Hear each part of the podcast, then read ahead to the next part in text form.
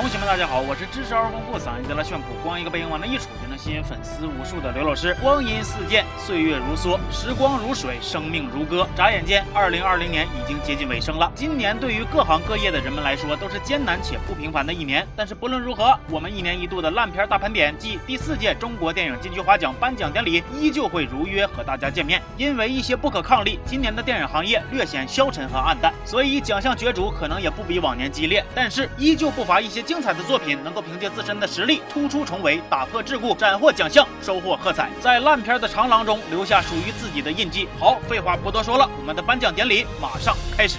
年度最毁三观电影，《喜宝》。喜宝豆瓣评分三点四，曾被观众称为二零二零年度最烂电影。（括弧该头衔在《绝技二》上线之后开始产生争议。）（括弧完毕）这是一部三观稀碎的爱情电影。年轻的灰姑娘跟白马王子他爹纠缠不休，但是不为钱财，只为爱。这是一部看完闹心的爱情电影。落魄故里，上山下乡体验生活，最后却放弃巨额遗产，高举独立女性大旗。这是一部气得人后槽牙直嘚瑟的爱情电影。我穷，我惨，我可怜，我给姐妹的亲爹当情妇，但是我是一个好女孩。电影改。改编自同名小说，不能说一模一样，只能说毫无关系。编剧仅凭一己之力就让情节变得要多狗有多狗。看完电影气半宿，尤其他还有强行将原作里略显畸形的关系包装成正能量的真爱燃烧，看的人只想照着他的前列腺给上两刀。但是就这么一点事儿，你们吵什么吵？今天我们大家之所以欢聚在这里，是为我们的好电影喜宝庆祝他的得奖。所以今天我要敬我的好素材喜宝，感谢他分享他的悲惨人生。我也发自内心的祝愿他从此以后和我的人生一样，开始大红大。子二零二零年度最毁三观电影，实至名归。年度最无语电影，《荞麦疯长》。荞麦疯长，叙事多线并行，但是一条线都行不通；关系多层推进，但是哪一层都推不动。叛逆女孩惨遭姐夫那啥，但是她不哭不闹不报警，而是选择和男友私奔，最后男友被撞死。舞蹈少女放着重病的亲妈不管，拿出全部的积蓄倒贴渣男，被逼到走投无路，兼职老头乐，最后却把老头给乐死了。还有一个强壮猛男，天天以偷窥老头乐为乐，看到老头乐死之后，不惜牺牲自己为女神顶罪，最后自己也死了。明明是部文艺片，却能比犯罪片死的人都多，连尔冬升。导演看了都直呼。无语，荞麦疯长没十年脑血栓都写不出的剧情，没强大的心脏就看不了的电影。全片时长虽然仅有两小时，但却能让你在观影的过程中少说睡着六次。上映日期定档七夕，是电影背后最温柔的寓意，那就是带着你的爱人去看荞麦疯长吧，看完他就会当场自闭，再也不逼逼，还你的世界一份安静。二零二零年度最无语电影《荞麦疯长》，实至名归。年度最好兄弟电影。赤狐书生，赤狐书生豆瓣评分五点二，虽然看似不低，但是因为今年的竞争也没有往年那么激烈，所以他就非常幸运的顺位得到我们金菊花的奖项。赤狐书生，一部台词说了上句你就能接下句的电影，一部故事讲了一秒你就能猜到下一秒的电影，一部让你看完说不上哪儿不对，但是就是会感觉票钱白花了的电影，一部疯狂卖腐但是死活都不承认，咬碎牙根子也要坚称自己是兄弟情的电影。狐狸精为了进化不惜勾引书生，经过相处日久生情，最后互相牺牲。虽然故事情。节略显枯燥，无非就是《聊斋》里的那一套，但是片方却认为，只要掌握性转的小诀窍，搞一只公狐狸精来胡闹，观众就会心甘情愿的花钱买票。最后扑街的票房却用事实给他们警告，让他们知道现在的韭菜已经不是那么容易嘎到。赤狐书生年度最好兄弟电影，实至名归。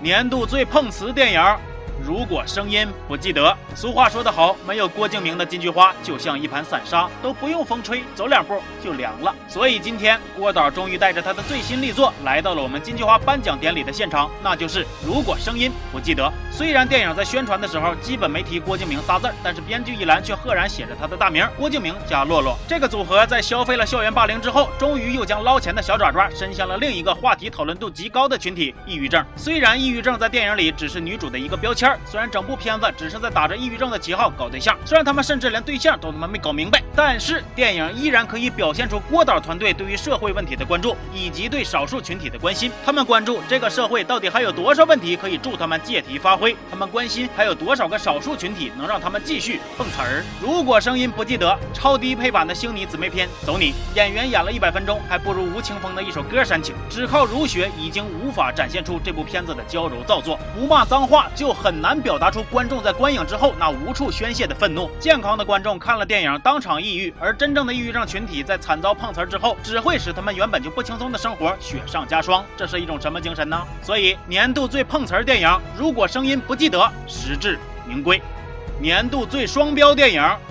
月半爱丽丝，月半爱丽丝，豆瓣评分三点八，好于百分之一的爱情片和百分之二的喜剧片。喜欢这部电影的人也喜欢喜宝、荞麦疯长。如果声音不记得，以及向天真的女孩投降。由此可见，该影片之凶狠、之水准、之实力、之有趣。月半爱丽丝用无脑低幼的剧情告诉你们：对，胖子就是不配得到真爱，只有瘦了才会幸福。对，帅哥全是只看脸的废物，你只要长得好看，他们就会追。对，小爱豆就是不守难得，就是要谈恋爱。对，胖子想要逆袭，就是得变瘦。对，想要变瘦就是得靠魔法，焦虑吗？焦虑就对了，安逸是留给瘦子的。电影一边大肆宣扬要拒绝 body shape，一边又不断的暗示你身材和美貌就是改变一切的万能良药。电影一边嘶吼着姐姐妹妹站起来，让我们做自信女人，不要向世俗低头，一边又要不断的啪啪打脸，本末倒置，多方位立体化的论证外表就是比内在重要。就这，谁看了不得夸一句老双标了呀？年度最双标电影《月半爱丽丝》，实至名归。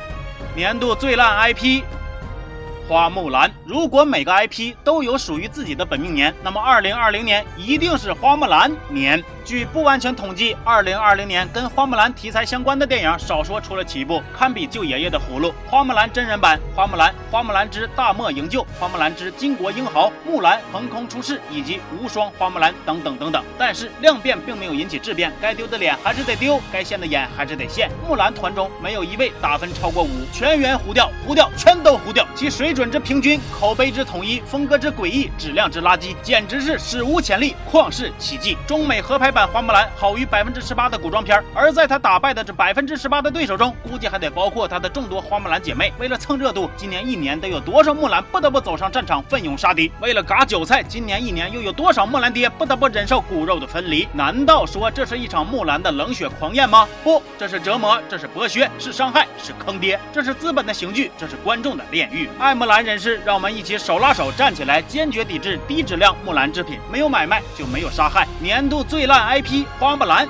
实至名归，年度最 S 电影《绝技二冷血狂焰》来了来了，他又来了，郭导再次带着他的力作向我们走来了。如果说，如果声音不记得只是一碟开胃小菜，那《绝技二冷血狂焰》就是一枚连华仔都拆不掉的重型核弹呢。《绝技二冷血狂焰》是郭导运用他所学习和擅长的电影体系，为我们精心搭建的最豪华、最盛大、最尴尬、最可怕的观影盛宴。节奏缓慢，叙事混乱，故事狗血，没有下限，全明星阵容却品不出任何的演技，高成本特效却让人越看越来气。主演们面无表情的聚在一堆儿，就仿佛是蜡像馆正在团建。疯狂旋转跳跃还闭着眼的镜头切换，看多了。比顾里的生日宴还要让你心惊胆战。十二块钱的观影券，你盖不了房，扩不了建，却能买得到吃亏，买得到受骗，买得到自戳双眼，脑浆四溅。电影剧情看一遍看不懂，看两遍肺气肿，看三遍抱紧马桶，看四遍不，我相信没人能看第四遍。如果你看了，那我只能毕恭毕敬地说上一句：高人竟在我身边。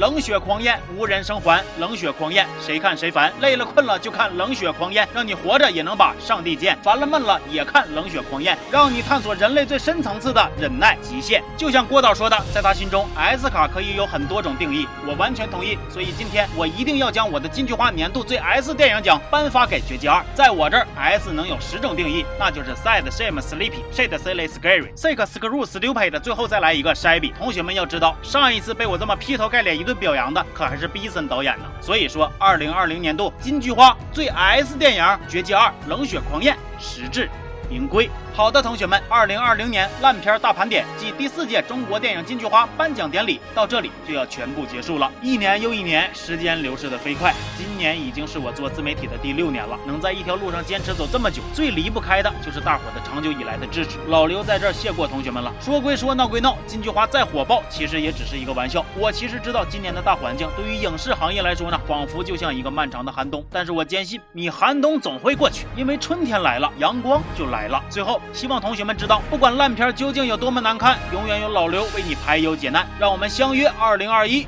再见。